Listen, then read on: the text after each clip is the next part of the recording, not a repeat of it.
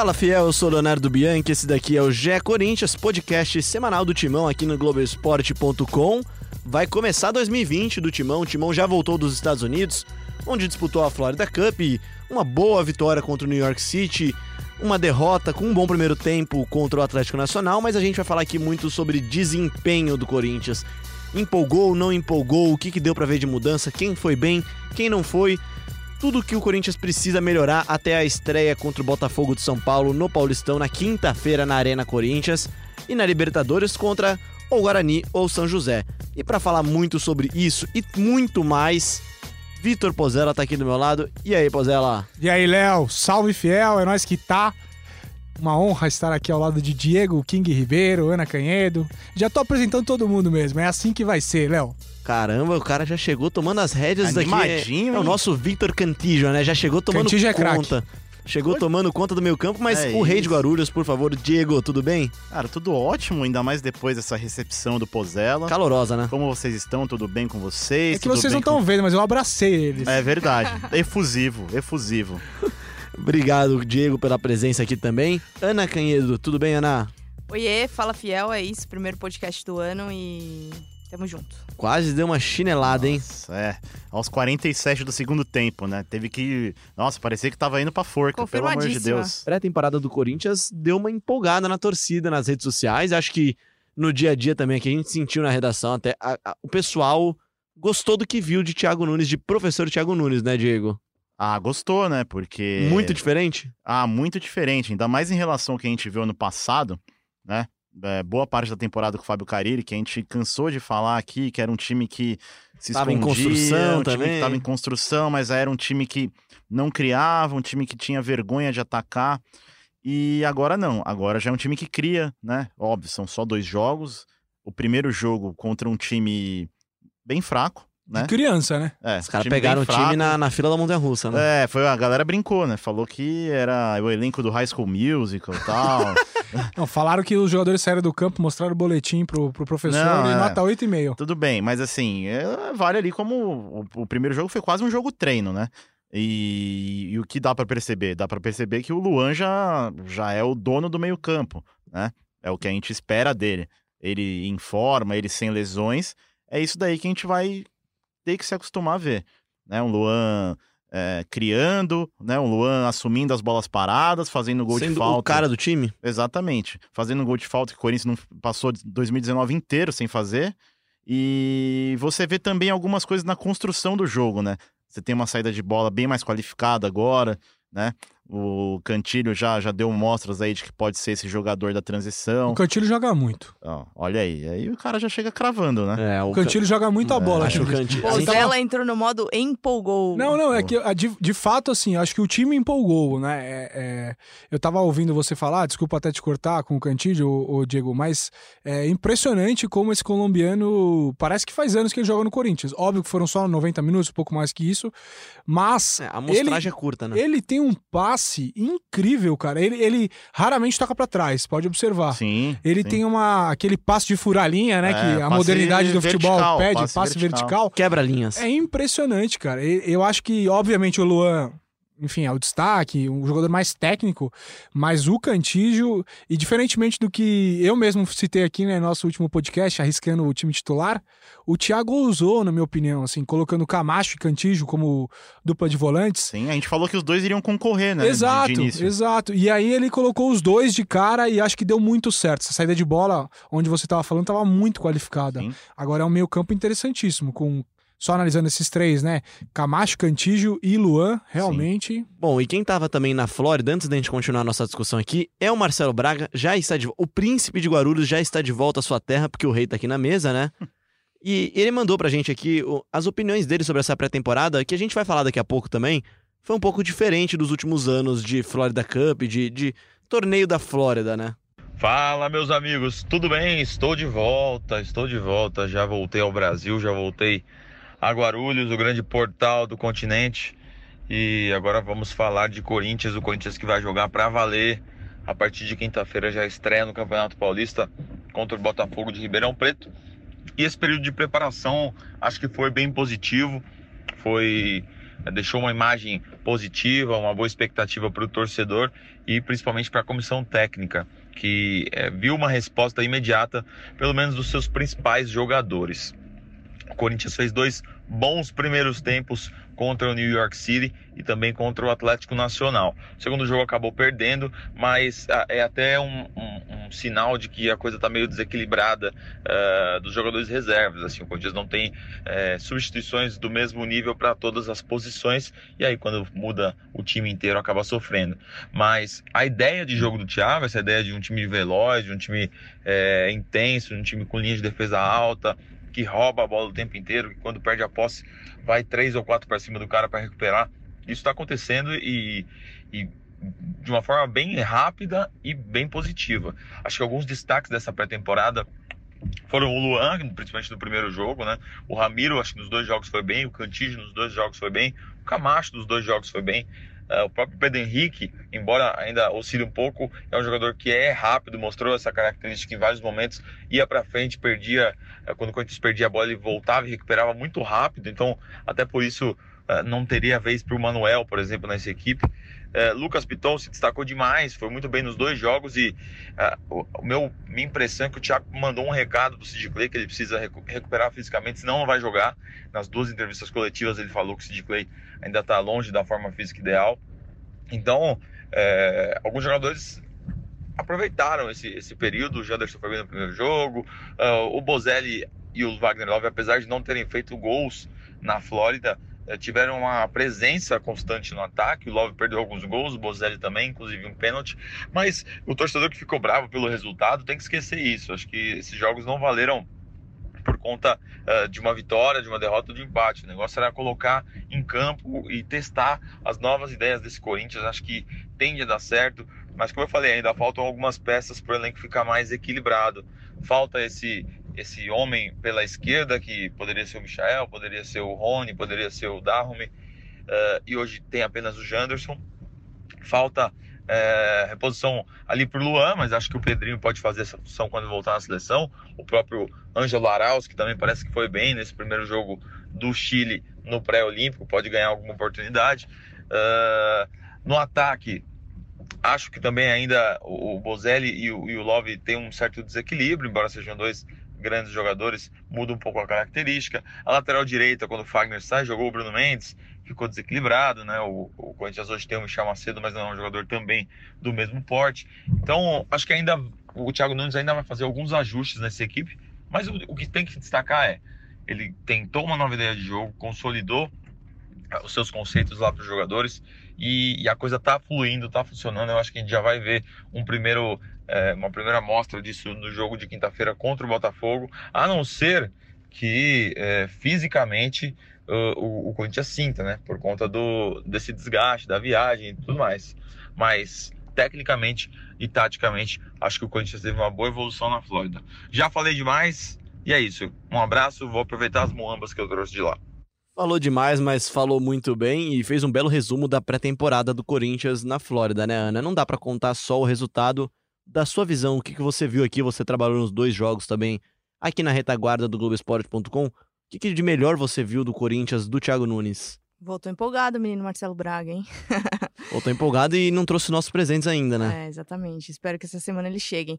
Mas falando de Corinthians, eu acho que aí tem três coisas que eu queria destacar. A primeira delas é a evolução do Ramiro, né?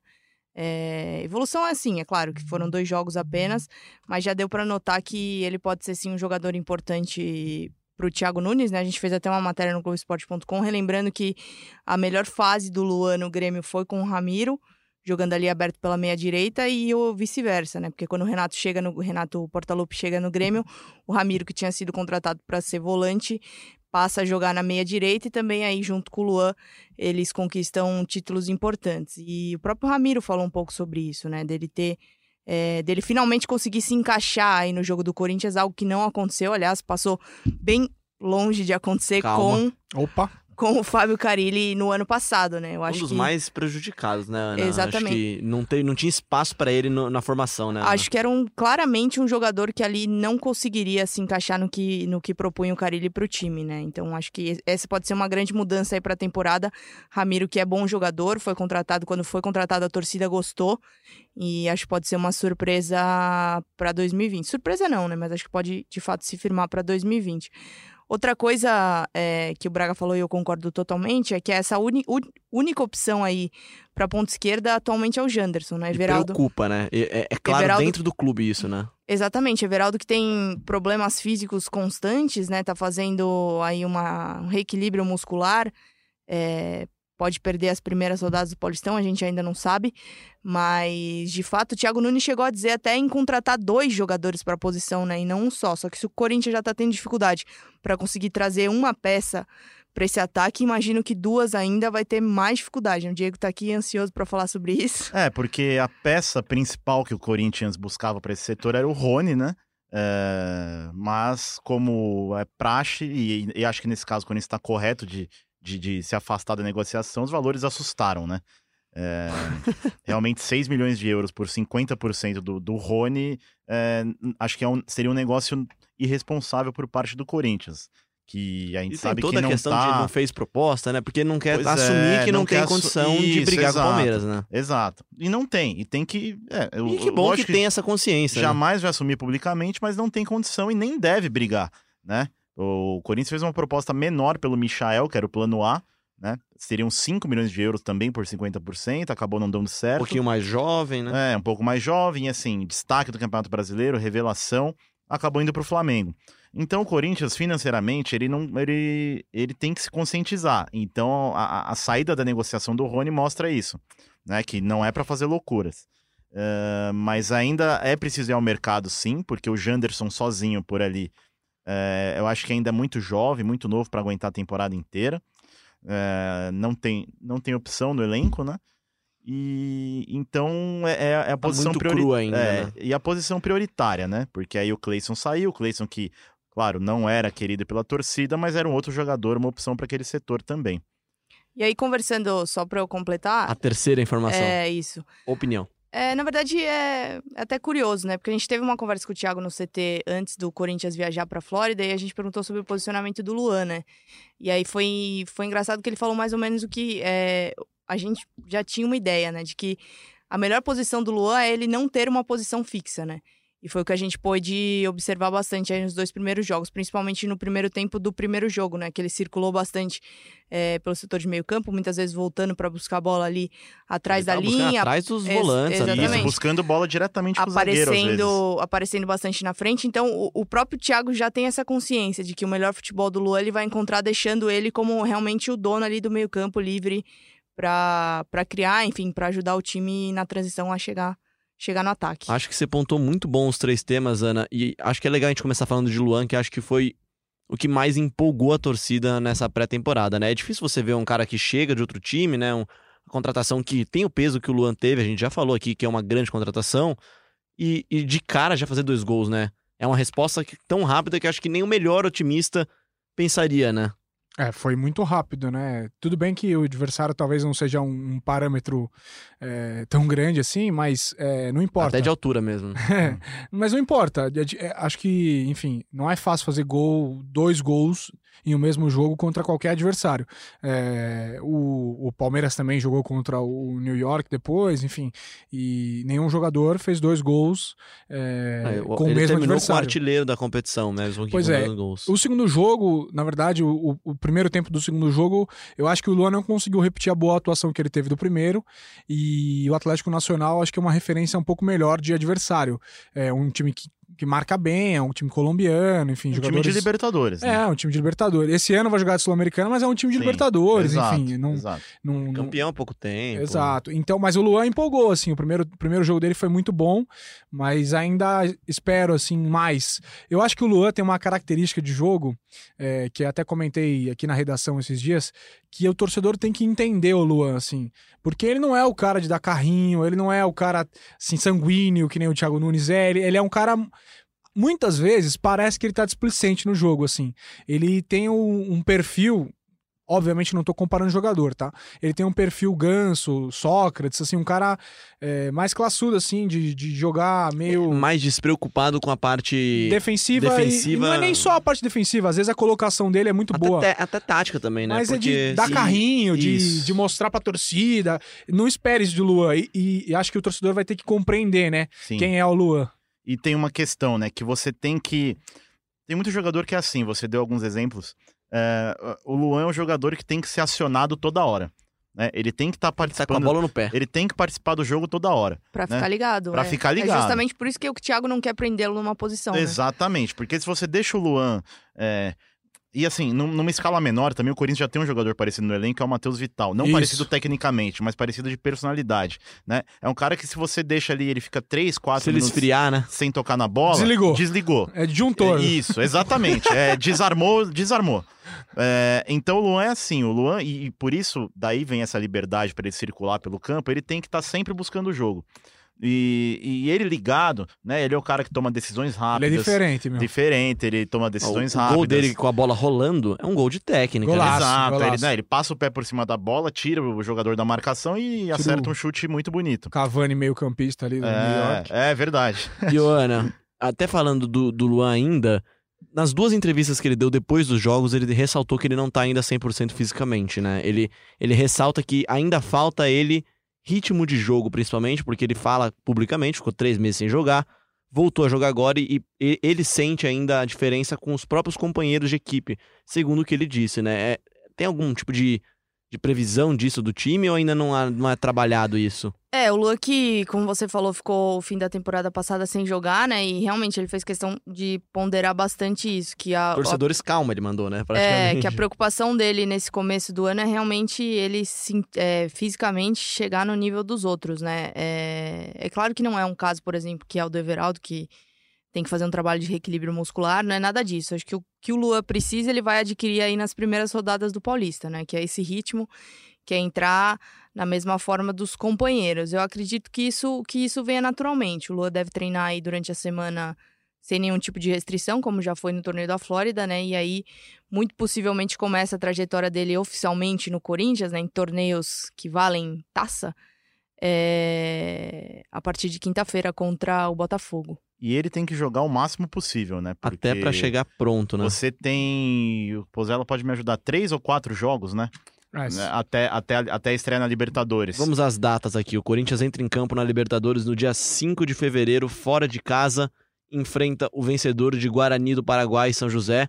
Confronto que acontece já nessa semana, dia 22 tem a ida, Isso. dia 29 tem a volta. Ou seja, o Corinthians tem mais ou menos agora 15 Tem dias 15 dias, pra ficar em forma, E- né? Vamos lá, é Botafogo, Mirassol.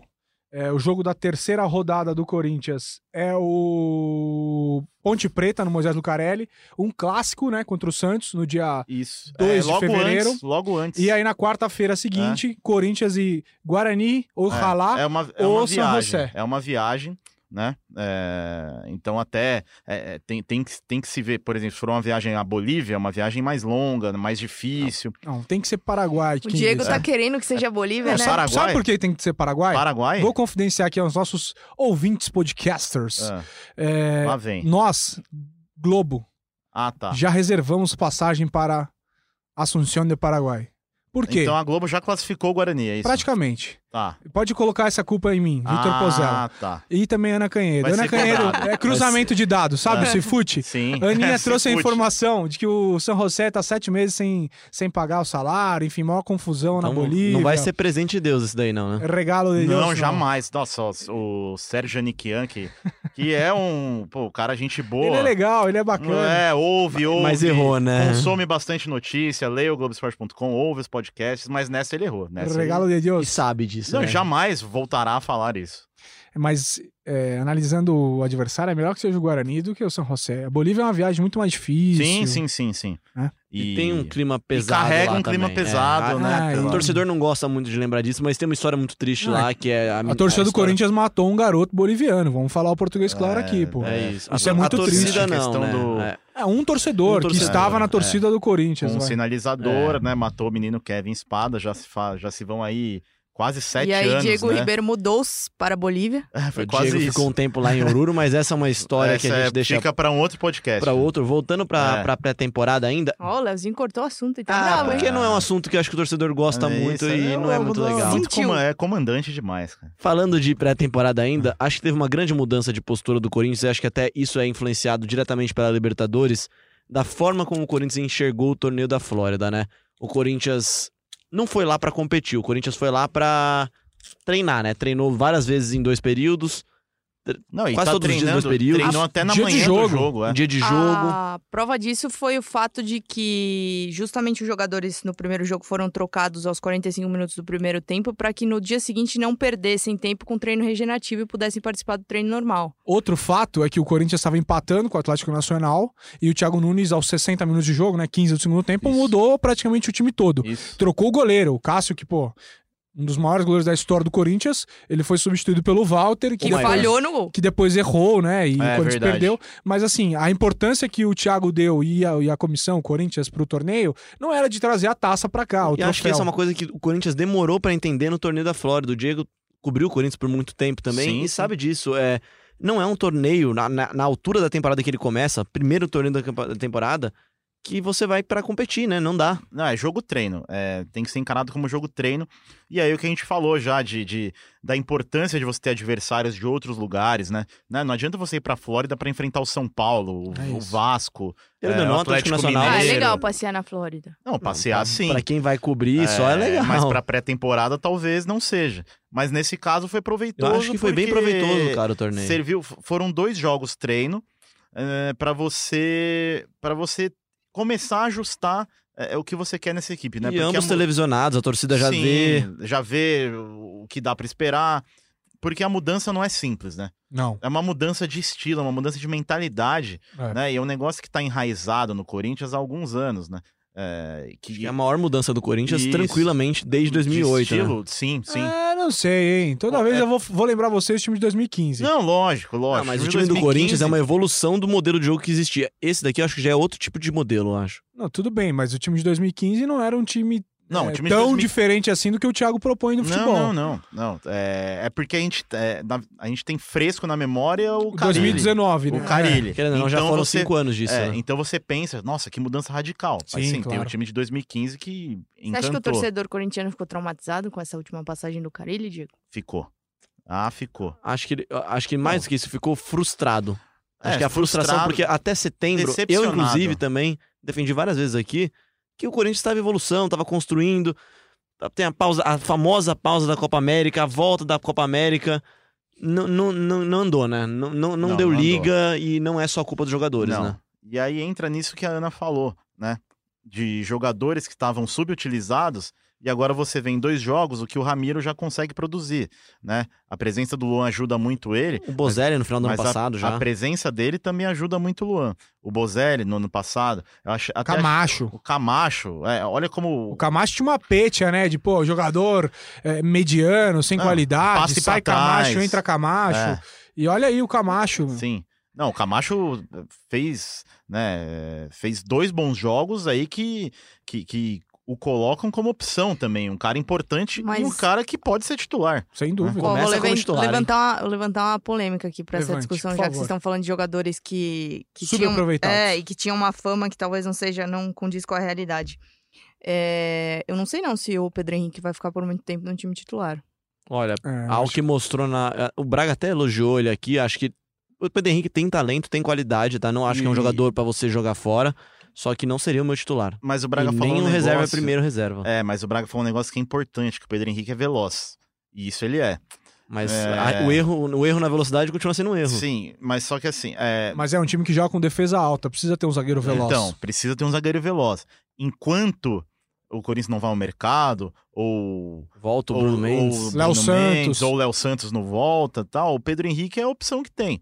E para pro estilo que o Thiago propõe, é, querendo ou não, o torcedor pode gostar foi- ou não Foi gostar. o Thiago que quis ele de volta, né? Aí, lógico, no- é, foi engraçado até porque no primeiro minuto do jogo contra o New York City, eu tava, acho que a Ana tava na redação também. Eu estava também. A- é, você também tava. A- o primeiro lance do jogo já é o Pedro Henrique Falhando. falhando. Aí é o, pessoal já fala, ai meu Deus, o que, E que aí vai vem é toda, acontecer?" todo o histórico, a falta de É. confiança. É, é- é o fator Felipe, né, que a gente fala. Isso, mas depois Quando tá na eles- baixa, Isso, mas depois ele se, se ajeitou tal. Melhorou, melhorou. Melhorou. Mas assim, Mas, óbvio assim- que é preciso um zagueiro de maior confiança. é, mas também ele tem o Gil ao lado, né? Então ele vai ter um pouco mais Ajuda, né? facilidade. Assim, eu acho que se fosse a situação, é, o Avelar saindo da lateral direita para se transformar em zagueiro, eu acredito que a dupla ideal seria Avelar e Gil. É, É, mas é muito cedo também, né, Aninha? A gente mal viu o Avelar de zagueiro. É, e, e no último jogo Eu do Atlético Nacional, muito ele do não que foi vi. muito bem, não. é. Já o do, do New York, acho que ele jogou muito, muito tranquilo, Ah, assim, achei- deu achei. qualidade. Mas o do Nacional, ele não Que entrou já foi muito um jogo bem, mais não. pegado. É. tem um né, período de já. adaptação também, É, porque você natural, sabe. né? é- O cara é- saiu da cara, lateral, O cara dá zaga. bote, né, na, na lateral. O posicionamento É, de bem lateral é diferente. muito diferente do Ah. posicionamento de zagueiro, né? Até a questão de adaptar zagueiro, volantes na zaga também é a mesma, é questão, né? Você não pode dar o bote. Se você der o bote, não tem ninguém atrás de você mais, Sim. né? E por isso que ele assiste, ele até falou em entrevista Sérgio lá, Ramos. assiste ao Sérgio Ramos, que também mudou Tá de posição. aprendendo. E ao Van Dijk, que é o melhor zagueiro do, Do planeta hoje, né? Então as referências eu acho legal ele ele, ter isso daí, de querer Nossa, aprender. Eu acho excelente. é. Eu, eu acho que ele pode se tornar um bom zagueiro, sabia? Ele é inteligente. Também acho, cara. Ele é um Também jogador acho. inteligente. Eu acho que, que Inteligente. vai dar certo. é. Bom, pra gente fechar nosso papo aqui de torneio da Flórida e pré-temporada, três destaques, então, vai de cada um e talvez uma decepção de cada um. Vamos começar pelo Pozella. Vamos lá, três destaques. Luan, Cantijo e Ramiro. E a decepção, Sid Clay. Bom, É. eu vou dar meu palpite depois, mas vai lá. Ah, vai lá, Diego. o Leão agora. Ele não se aguenta, começou. meu. É que o Sid Clay não é uma Começou. decepção. Ah, Clay meu Deus, Ué, a opinião é pessoal, É. Léo. Não, o Sid Clay é uma decepção. Não é Primeiro, decepção. A decepção dele pra mim é quando ele chegou no Brasil já. não é Então. da torneio da Flórida. Olha só que mas aí você me pediu uma decepção pós justo, 15 justo. dias de trabalho. Sid Clay é uma decepção, por Vamos lá. Vai Olha, lá, eu Diego. tô- Eu tô, pra dar os mesmos votos do Pozella no- nos três destaques. Luan, disparado, né? Pra mim, o maior destaque. Cantilho também muito bem. E o Ramiro crescendo, né? Que é uma ótima notícia pro, pro Thiago Nunes e pro torcedor do Corinthians. Decepção. é, o Sid Clay pode ser. É que eu já, eu, pessoalmente, já não, espe- já não esperava é vê-lo tanto em campo e tão bem até pela forma física dele, que ele falou até que precisava de uma semana, mas acho que precisa um pouco mais. Não, né? mas põe no pacote a forma física. Eu acho que um jogador profissional Ah, não pode dúvida, estar sem nessa dúvida. condição. Sem dúvida. Não importa se ele tá jogando ou não, ele é jogador profissional. Sem Ele tá custando muito caro. Não dá pra chegar tão acima do peso assim pra um Não, time. concordo, mas eu vou mais na pegada do Diego também. É, mas, mas, Mas a tô- opinião, ela é livre. É, Ela é isso. livre. Ana É. Canhedo. Ah, acho que não tem muito como fugir, né? Na ordem, Luan, com certeza, o principal destaque aí desse começo dessa pré-temporada. Só mudo, a, só mudo a ordem aí dos meninos, porque em segundo acho que já vem o Ramiro. E aí em terceiro o Cantígio, que é um jogador que eu admito que eu não conhecia, não, não acompanhava tanto assim, com tanta atenção. Acho que bem interessante. Poucas é, bem pessoas interessante. conheciam, na verdade. É um jogador bem interessante. Acho que de fato vai ser aí um titular do Corinthians nessa temporada. E decepção, com certeza, é, eu vou na linha do que falou o Pozella, é o Sid Clay, mesmo que ele é, esteja sete meses sem jogar profissionalmente, estava, né, há sete meses sem jogar profissionalmente, ele já vinha negociando há bastante tempo com para voltar ao Brasil e acho que aí, de fato, ele, ele poderia ter se apresentado em outra, em outra forma física. E se patinar, continuar patinando, o Lucas Piton vai tomar conta da posição. Eu ia fazer uma menção honrosa ao garoto Lucas Piton. É, todo bem, mundo foi bem. criticava um pouco, ah, o Piton não sabe defender. Eu acho que, até no íntimo dele, ele tá muito preocupado com isso. Eu tenho que defender muito bem. Fica mais travado até. Isso, e porque eu acho que ele se garante muito no ataque. Tem uma fluidez boa, assim. Sim. Ele ataca bem, ele dá Mas tem assistência. bastante dificuldade na marcação. Hum, Sim, tem, mas ele jogou muito bem marcando no- nos 90 minutos que ele atuou, assim. Sim. Acho que até pela, por essa Perfeito. preocupação mesmo. É. E acho que até um pouco na linha do que a gente tava conversando, né? De que ele ofensivamente pode ajudar bastante e que a marcação é uma coisa mais fácil de você corrigir, né? É. É, é- Então, é muito acho mais posicional, é, né? É Exatamente. meio- Então acho que realmente tem bastante potencial esse O menino. Fagner fez um grande trabalho defensivo com o Mano na Copa de 2014. Não sei se vocês lembram disso. Sim. Ele Pô, o Fagner, muito. É, o Fagner é, é, Não marcava tão bem. não marcava tão bem. Não, ele, o início de carreira dele, inclusive, Ele era um ele ala. era quase um ponta, É. exato. Então, assim, é, é outro exemplo aí. Assim como a gente falou do Arana na E no- quando na entrou na Copa de passada. 2018, o Fagner não deixou nada a desejar, né? Até na marcação que preocupou, né? Pois é. e- Tirando a Bélgica. É, Ah, mas tinha a um tal Bélgica- de, é, Hazard tinha um lá. tal de Eden Hazard A lá Bélgica que- é uma. é Mas uma- aí esse é difícil de É, marcar. mas aí até o Arnold do É. Liverpool tem dificuldade de É, marcar. exato. É. Não o Hazard atual, né? Parece de Não, play. não, o Hazard, o Hazard de ontem, o Hazard do Chelsea. Bom, vamos. Então, só pra encerrar aqui, então, os meus também são os mesmos destaques, eu só mudo a ordem. Eu acho que Cantillo é a maior surpresa da pré-temporada. O Luan foi muito bem no primeiro jogo, mas tem muito a evoluir ainda. O Cantillo chega pra mim pra ser o dono do meio-campo do Corinthians e pra mim vai ser um dos grandes nomes da Rapaz. temporada. Dono. Anotamos, hein? Acho Vou que Aquele, cobrar. aquele território ali, é, ele vai, ele vai colocar lá a plaquinha Cantillo. Arena Vitor Cantijo. Tá vai aí o ser. naming rights. Ele vai ser o dono do meio-campo. Luan, com certeza, destaque absoluto. Sim. Joga muita bola. Ramiro também, e é menção honrosa. Assim, se tivesse o quarto lugar, com certeza seria do Piton. E é, é legal você ver que o Corinthians teve tanta dificuldade de achar lateral e agora você. Da própria base, você tirou um, menino que tem muito potencial pra crescer. E fica ligado no Daniel Marcos, vai engolir o Michel É Macedo. verdade. Daniel verdade. Marcos, Daniel Marcos, pra mim, ele tem Eu que não- sair da copinha e subir. E você já puxou o próximo tema, Pozela. Você já puxou. Que Nossa. gancho, velho. Meu Deus. É, Que roteiro. Não, mas espera aí, uma coisinha antes de mudar pro próximo, próximo Uma assunto. última informação. Por que que um nome tão bonito como esse que minha mãe escolheu e a mãe de Victor Cantillo escolheu também, Sim. vira o sobrenome? Ele é o Cantillo ou eu sou o Que é muito marcante. verdade, né? Cantillo, Pozella, são nomes diferentes. Não, porque. É tipo Cassucci, pô, sabe? Não tem outro Vitor na redação, né? Não tem. Nossa, Vamos chamar ele de verdade. Vitor, então? Então, Vitor, tá bom. A partir de agora Obrigado, é obrigado. Victor. Mas tem gente que Mãe, chama essa de- é pra você. É tá? isso. Vitinho. Mas tem gente que chama de Vitor bastante até, não tem? Poucas, poucas. Nem, nem minha família me chama de Victor. Mas é que Pozella é marcante, cara. É, Pozella é forte. Cara, A Súcia é marcante. Arroba no Twitter é Pozella. É. Aí, tá vendo? Você tá criticando, você mesmo adotou o nome? É uma autocrítica. Ah, tá de brincadeira. Bom, Corinthians tá nas semifinais da Copinha, pelo menos no, no momento em que você nos ouve, o Corinthians disputará a semifinal da Copinha contra o Internacional. Sim. Jogo na terça-feira, na Arena Barueri. Ingressos à venda no Fiel Torcedor, pra quem quiser acompanhar a molecada lá. Tá empolgando, né? É. É, é um time competitivo, né? É um time que caminha para mais uma, né? Podendo decidir mais uma copinha. É, mas eu sempre fico de olho, óbvio, Pozella também fica muito ano. E você também, Leão, fica de olho sempre nas revelações, em quem que dá que na verdade é muito mais importante do que É ganhar. lógico, ganhar é legal, exato. mas revelar é mais importante. Exato, dessas 10 copinhas, teve copinha que o Corinthians ganhou e não revelou ninguém. Então, assim, Algumas, pra inclusive. né? pra mim não, acaba não servindo muito, né?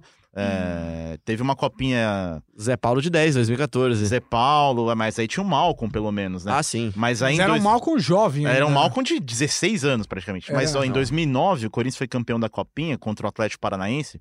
O Atlético Paranaense tinha o Santos no gol, tinha o Manuel na zaga, é, tinha, e tinha outros jogadores, né, que eu não me recordo Acho no assim, momento. cara, na média, revelar um bom jogador, dois Exato. bons jogadores por ano, E aí o Corinthians, que foi o campeão em cima desse Atlético Paranaense, não revelou ninguém. O, o jogador que mais se destacou foi o Boquita, né, que pouco, aquele. pouco fez com, com, com a camisa do Corinthians. Bom. Mas do atual time, eu acho que Daniel Marcos é, é o valor a ser observado. Acho que o, o Xavier se impõe muito fisicamente, né? Então tenho dúvidas de como se sairia no profissional, mas vale o teste. Quem mais, Pozella? Gabriel Pereira. Gabriel Pereira, Gabriel Pereira, 7 lá. é- lógico. Vamos ver o que, que o Losetti, então, né? O cara que tem comentado vários dos jogos do Corinthians no Sport TV, nosso companheiro de Globoesporte.com, agora comentarista. Vitor Losetti, quer dizer, Alexandre Losetti. Opa! e vamos ver quem que ele destacou desse Corinthians, ele que tem acompanhado bem de pertinho esse time. Bem, meus amigos, olha, em primeiro lugar eu queria dizer que um podcast com Leonardo Bianchi, Vitor Pozella e Diego Ribeiro deveria ser um videocast, é porque o mundo não poderia ficar privado de tanta beleza reunida. Então fica aí o meu protesto. Nem tão bonito assim é o time do Corinthians na copinha, mas é um time eficiente. Esse time a gente tem que colocar duas coisas. Primeiro, não é um time que vem crescendo junto desde categorias inferiores da base. Muitos desses jogadores, inclusive protagonistas, foram contratados durante o ano de 2019. Vieram da Ponte Preta, do Ituano, de outros times do interior, de outros times de outros estados. Então, é, é difícil encontrar uma homogeneidade coletiva em alguns momentos. E também vários desses garotos já estão aí na reta final de categoria de base, por exemplo, o Vitinho, que era uma promessa quando tinha 15 anos e aí a carreira acabou não decolando como se imaginava e tá jogando bem a copinha, mas já fez 20, agora vai ter que definir a sua vida no time principal ou em algum outro lugar. Então eu destaco três nomes individualmente. Juan Oliveira, número 10, veio do Metropolitano ano passado, já jogava lá em Santa Catarina no time principal. Ele tem uma bola parada excelente, uma finalização finalização muito boa. Os três jogos da primeira fase, o Corinthians abriu o placar em cobranças de escanteio do Juan Oliveira. Ele bate muito bem na bola e é muito trabalhador, dinâmico, intenso, jogador bem interessante. O Xavier Volante, que era capitão da Ponte Preta na Copinha do ano passado, é o capitão do Corinthians esse ano, um jogador líder e um volante que gosta de jogar. Já fez dois gols em cobranças de escanteio do Juan Oliveira, quer dizer, sobe bem de cabeça, tem boa presença diária, mas gosta de jogar. E eu falo falo isso porque recentemente o Ralf acabou perdendo espaço no time do Corinthians, perdendo até o emprego, porque não tem participação ofensiva na construção. O Xavier talvez possa desenvolver isso e ser um trunfo dele ao longo da carreira. E gosto do Gabriel Pereira, camisa 7, que é um meio-campista que começa as jogadas pelo lado, mas tem ótima leitura de espaço, se junta ao meio-campo para fazer superioridade, entra na área, tem jogada individual. Enfim, claro que todos eles precisam desenvolver, precisam evoluir, precisam melhorar mas eu citei três nomes que têm muito potencial na minha visão, já que o Lucas Piton, que lateral esquerdo, que era o melhor do time, o destaque do time, jogou só o primeiro jogo e depois se juntou ao time principal do Thiago Nunes. Beijão, galera. Saudade de vocês. Aí ele não falou também, mas a Ana Canheiro está aqui também no estúdio. Ele já não, ele não sabia da presença da Ana Canheiro, é porque senão ela é veio que de última hora. Aí né? sim viraria um videocast. É, é por isso que é, fica já a justificativa, tá, o Losetti? Mas destacou três bons nomes. Acho que eu só somaria, além de Gabriel Xavier, Gabriel Xavier, além de Gabriel, Pereira, Xavier e Juan Oliveira, eu acrescentaria também o Daniel Marcos.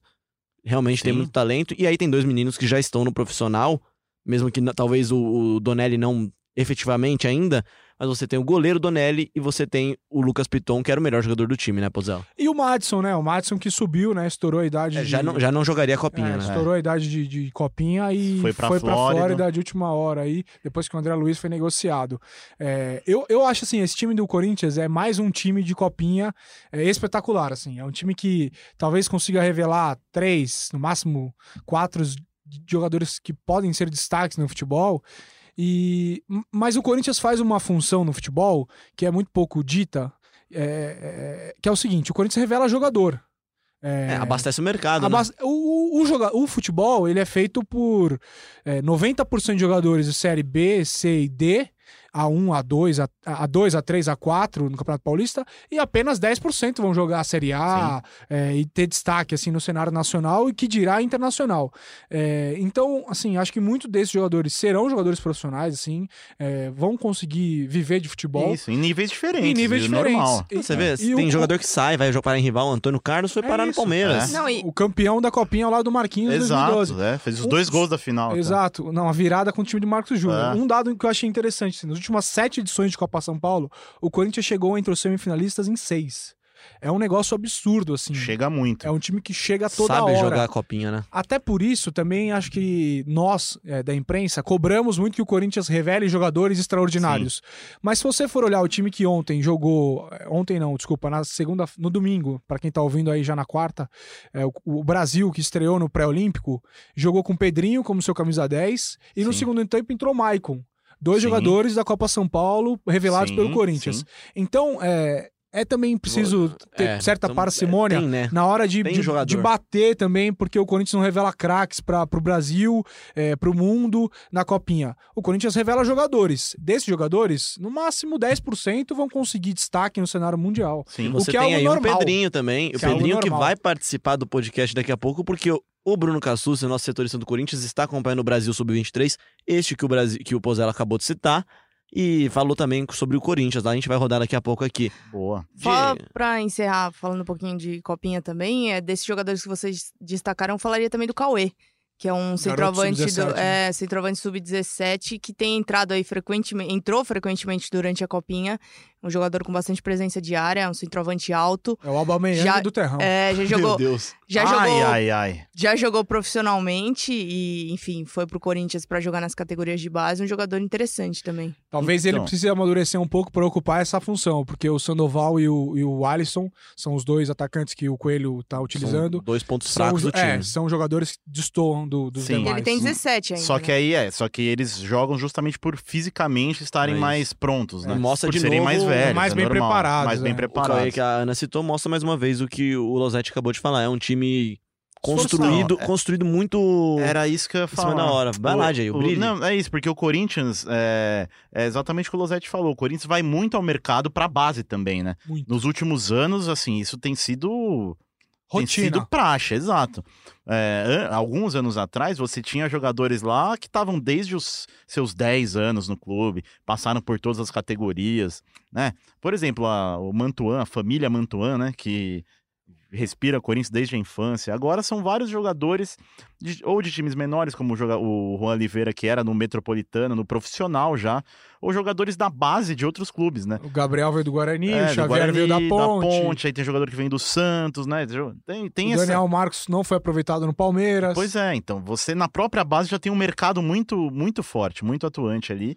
E. Mas assim, é isso, tem que revelar. Resultado né? à parte, né? É, resultado da parte tem que revelar. Se você subir dois, três caras é, em condição de contribuir para o elenco, já é considerado uma vitória. Né? Se você conseguir fazer isso com, com frequência todo ano, é, eu acho que o objetivo principal vai ter sido atingido. Mas também acho muito legal essa, essa, esse espírito vencedor que o Corinthians pratica na base. É, outros campeonatos são disputados ao longo do ano, principalmente sub-20, mas a Copinha é, é, um, é um case de sucesso do Corinthians. O Corinthians tá pra Copinha como o Real Madrid tá pra Champions League. E assim, é um negócio. Inclusive, 10. numericamente. São né? 10, são 10, né? são 10 copinhas. É, Então, é, eu acho que o jogador também se acostuma a ser A ter jogo torcida televisionado, a torcida acompanhar. O Corinthians enche o estádio todo jogo na copinha. Então, é, é, isso faz, faz bem na formação do atleta. Tá acostumado a jogar sob pressão, a jogar televisionado e a chegar em final e ganhar, né? É que é o isso. principal. E aqui uma menção, inclusive, à torcida de Franca, que lotou o estádio Lanchão. Que nome maravilhoso. Lanchão é maravilhoso. José Lancha Filho, o Lanchão. Lotou todo o jogo, então o Corinthians teve um apoio incondicional durante a Copinha, e lógico, pra garotada isso também é um... Apesar do gramado É, o horrível. gramado ruim, Gramado, gramado ruim. horrível. Não há outra palavra a não ser horrível. Agora joga na Arena Barueri. Isso. Se você está nos ouvindo antes da terça-feira, às 7h15 da noite, Corinthians vende ingressos, 30 reais ingressos para acompanhar a semifinal. E20, 30 e 20. 30 e 20, 30 e 20 reais no Fiel Torcedor você consegue comprar é, ingressos lá para quem quiser acompanhar a semifinal da Copinha. A final é no sábado, se o Corinthians estiver lá. Sim. Corinthians e Inter na semi, Se né? não tiver, E- também vai, vai ser no sábado a final do mesmo jeito, né? Oeste e Grêmio do outro lado, Isso, final isso. no Pacaembu, né? Como, Padrão, né? como é padrão aí Aniversário nos... da cidade de São Paulo. É isso. Exatamente. Para encerrar o nosso podcast, então, o Bruno Cassucci tá lá na Colômbia, em Armênia, na Colômbia, uma cidade distante já, não é, não é, não é uma das cidades mais conhecidas da Colômbia. Cidade de Cafezais. Cafezais, o estádio tem um É. cafezal até, né? Bem É. legal. O Cassus fez uma foto lá que é o estádio e os cafezais é atrás do gramado já, né? Olha aí. Os armênios que foram expulsos da, da, da região no genocídio e muitos deles vieram aqui pra América. É uma colônia muito grande, viu? Cara, Vitor Pozella é o quê? Cultura. Cultura demais. Cultura demais. E, o- e o Cassucci deu um recado pra gente, analisou duas promessas do Corinthians. Uma, uma delas não é promessa, né? Mas o Pedrinho não é mais promessa, né? É jogador do Corinthians, vai. É, Realidade, Realidade. possível Não, Pedrinho, camisa 10 sim, aí é. na temporada de 2020. Provável camisa 10. né? É isso. E, e ele falou um pouquinho sobre como é que foi a primeira rodada desse pré-olímpico do Pedrinho e do Arauz. Fala, Leozinho. Salve, salve, fiel torcida. Que satisfação estar falando com vocês. Acompanho a seleção brasileira aqui no Pré-Olímpico, direto de Armênia, na Colômbia, é, onde ontem, ne- nesse último domingo, o Brasil venceu o Peru na estreia no Pré-Olímpico. Mas antes de falar da seleção brasileira, vamos falar do, do Ângelo Arauz. É, o meia chileno também participa aqui da competição e foi um dos destaques na vitória do Chile sobre o Equador no último sábado. O Chile venceu por 3 a 0 e o Ângelo Arauz saiu do banco de reserva e foi um, um dos protagonistas da partida. Não só pelo passe que ele deu para o último gol, mas também por uma discussão que ele teve com um companheiro de equipe. É, ele discutiu com o Morales no segundo tempo, quase chegaram às vias de fato ali, é, foram separados e o Arauz acabou tendo uma boa atuação também. A gente já tinha visto um pouco desse lado sanguíneo, um pouco até explosivo do Arauz no Corinthians, e ele repete aqui no pré-olímpico. É um jogador que merece a nossa atenção, né? É, deve voltar, fazer parte aí do plantel do Thiago Nunes.